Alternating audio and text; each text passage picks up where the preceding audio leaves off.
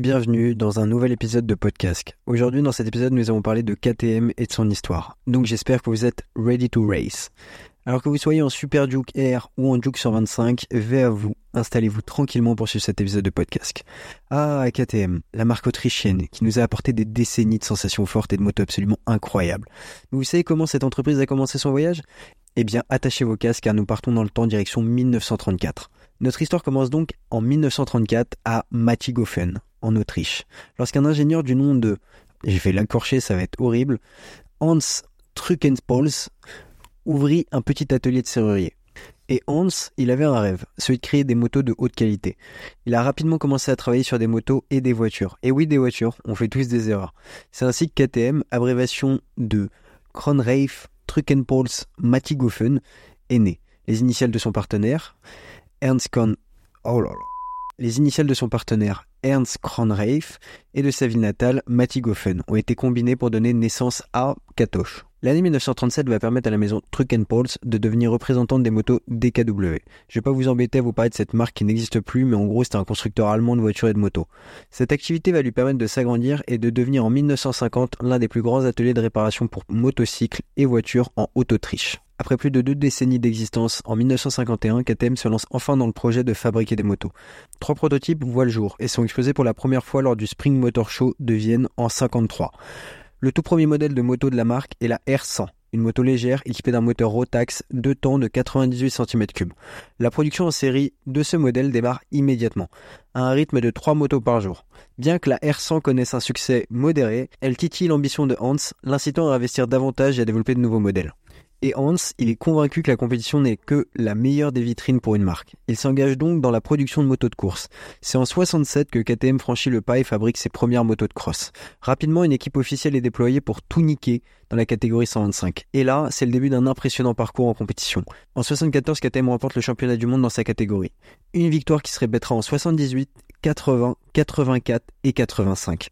Bon, retournons en 54 où Ernst, je vais pas dire son nom de famille, c'est bon, on a compris, qui est donc oui le cas de KTM, et ce dernier, c'est un ingénieur chevronné et un grand homme d'affaires. Il rejoint l'entreprise et c'est donc à ce moment-là que la marque adopte le nom KTM.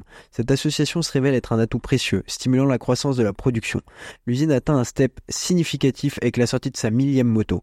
En parallèle, l'équipe officielle remporte pour la première fois le championnat d'Autriche de vitesse dans la catégorie 125. 1955 à 1960, KTM continue avec les succès en tout terrain et sur route, mais les ventes commerciales restent limitées. Les années 60 s'avèrent être une période très difficile, avec la crise économique mondiale qui frappe l'industrie de la moto. KTM est contrainte de suspendre temporairement sa production de motos. Pour faire face à cette situation, la société décide de diversifier son offre en lançant un scooter appelé le Pony. Et comme si c'était pas déjà assez triste, 1960 est une année noire, marquée par le décès d'Ernst. Il sera remplacé par l'ingénieur de génie Zizala, qui prendra le relais et apportera son lot d'innovation au projet de KTM. Et en 62, la tristesse est au niveau au max. Hans s'éteint.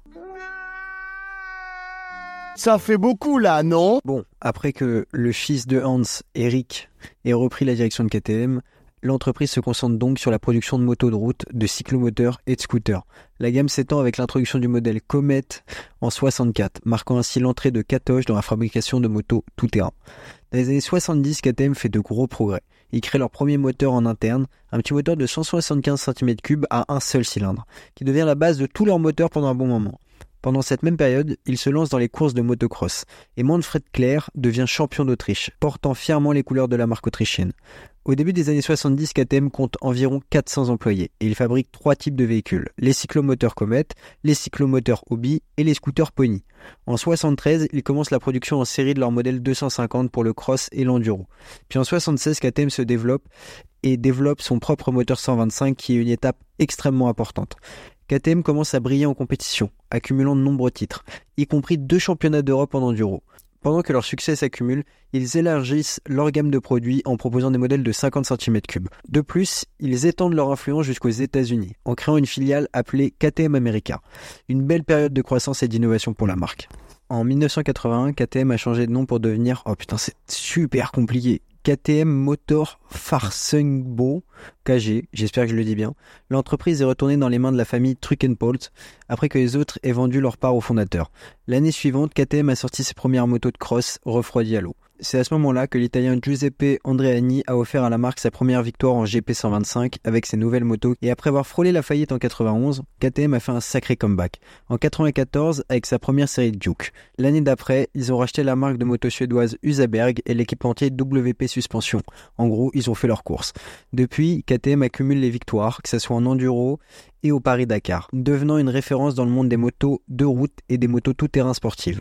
La marque a remporté 6 championnats du monde en tout terrain. En 2000 et en 2001, 5 des motos KTM se sont payés le luxe d'être les 5 premières places au Dakar. Le premier modèle routier est sorti en 2003, c'était la 990 Super Duke, avec un design signé Kiska. Cette moto est un véritable monstre qui va tout arracher avec ses 120 chevaux. En 2006, KTM présente la RC8, une sportive épurée de 155 chevaux, et venue se rajouter aux côtés des GP 125 et 250. À la même époque, KTM a fait un petit détour du côté des voitures avec le Xbo. Et là, on peut pas lui reprocher, c'est un monstre. Et ce monstre hyper radical a sous le capot un 4 cylindres en ligne d'origine Audi. Et c'est aussi en 2007 que KTM a ouvert son capital à la boîte indienne Bajaj pour produire certaines bécanes de petite cylindrée, comme la 125 Juke et la Juke 200. La troisième génération de Juke a débarqué en 2008. La cylindrée a augmenté à 650 cm3, sauf pour la Juke Air qui est passée à 690 cm3. Histoire de montrer les muscles, il a fallu attendre 2012 pour voir la quatrième génération avec un moteur de 690 cm3 et un look plus grand public, avant que quelques années plus tard, la 1290 Super Duke Air débarque avec un moteur qui a même été adapté pour les trails et les sports GT. En 2018, le constructeur a marqué un tournant en sortant un bicylindre de moyenne cylindrée sur la 790 Duke, qu'on appelle le Scalpel, qui a ensuite été décliné en version trail. Je pense qu'on peut parler d'une je pense qu'on peut parler d'une super aventure là. Aujourd'hui, KTM, c'est une marque extrêmement présente. On parle quand même de 332 000 machines qui ont été réalisées en 2021. On est bien loin du petit atelier de serrurier du début. Bon bah voilà, maintenant vous en savez plus sur l'histoire de KTM. Merci beaucoup d'avoir suivi cet épisode de podcast. J'espère profondément qu'il vous aura plu.